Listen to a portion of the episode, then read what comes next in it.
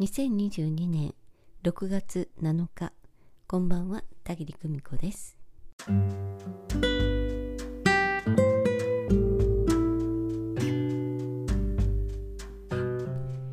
霊視カウンセリングやメンタリングの後眠くて眠くて仕方ない状態になることがあります。えー、人によってはね23日すごく眠くて爆睡しましたなんてね、えー、聞かせてくださる方もあるくらいです、え、ですのでセッションの後は車を運転しての遠出は避けていただいたり危険を伴うような作業難しいお仕事などはなるべくしないようにお願いをしています。えー、魂の世界のお話を聞くとね、えー、ツボを刺激されるように内側が活性化されてオーラも輝き出しますしね、えー、それでお体の働きが活性化されて眠くなったりするのです。で場合によってはねエネルギーワークなんかも行いますからね。その影響も強く出る方には、えー、ね、はっきりと眠気がやってきたりします、うん。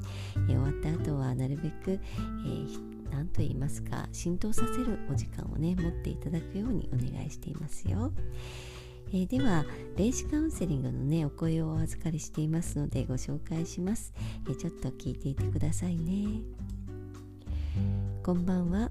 あの後23日は本当に毎晩眠くて眠くてよく寝てました。おかげさまで昨日くらいからすっきりです。今日1週間ぶりのまるねこれは習い事だそうなんですけれども、えー、体がだいぶ変化しているのを実感しました。田切さんが届けてくださった後ろの方の言葉自分の中に押し込んでいた気持ちご縁のある方々に話す中で自分が解放されてまたその方にも巡りが起こるのを感じています。結局他人の問題に見えることも自分ごとで。けど自分のことを解決していることが結果他人にも全体にもつながっている。そんなことを実感できています。次のフェーズに進みたくて田切さんのお力を借りた。そんな気がします。田切さんに頼ることができて本当に良かったです。ありがとうございましたと。まあこちらこそ。大事なことをシェアしてくださって本当にありがとうございました。まあ私たち目の前のね大切な人が悩んでいたり苦しんでいたりすると人は誰しも助けてあげたい。私が何とかしてあげたい。何かできることはないかしらと今目の前にいる人のことで頭がいっぱいになります。救えない自分を責め始めたりもします。ね。私だってそうです。家族のことでいろいろあったらそれを完全に無視して気楽にまではなかなかできないでしょう。全力で自分にできることがあるなら何かしてあげたいと思ってそうすると思います。でもそんな時今目の前で見せられていることで自分の中にある何が刺激されているのかを振り返ってみていただきたいのです。すぐにはできなくてもいろいろ悩んだ後でも構わないので目の前の困っている人に自分の中にある見ないようにしてきた一部を見ているのではないかと発想を変えてみていただきたいのです。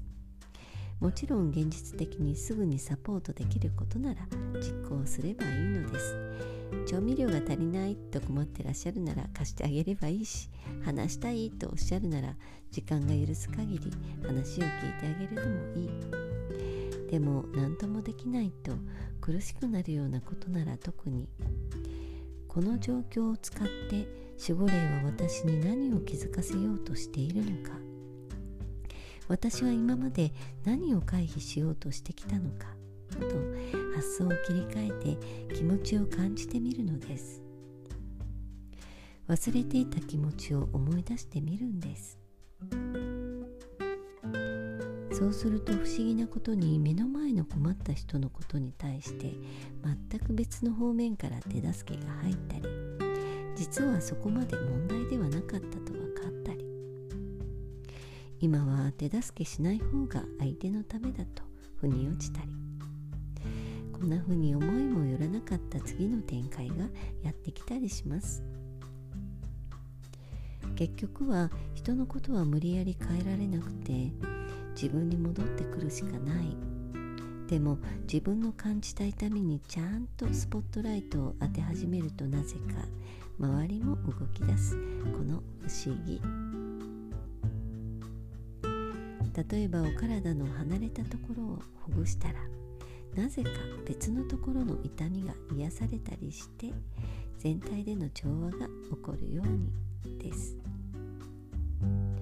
私たちに備わる調和する力に委ねてみるといたしましょう。この度はセッションをお聞きくださりまた早速お声を聞かせてくださり本当にありがとうございました。クライアント様のますますのお幸せをお祈りしています。今夜もご訪問くださいましてありがとうございました。それではまた。おやすみなさい。バイバイ。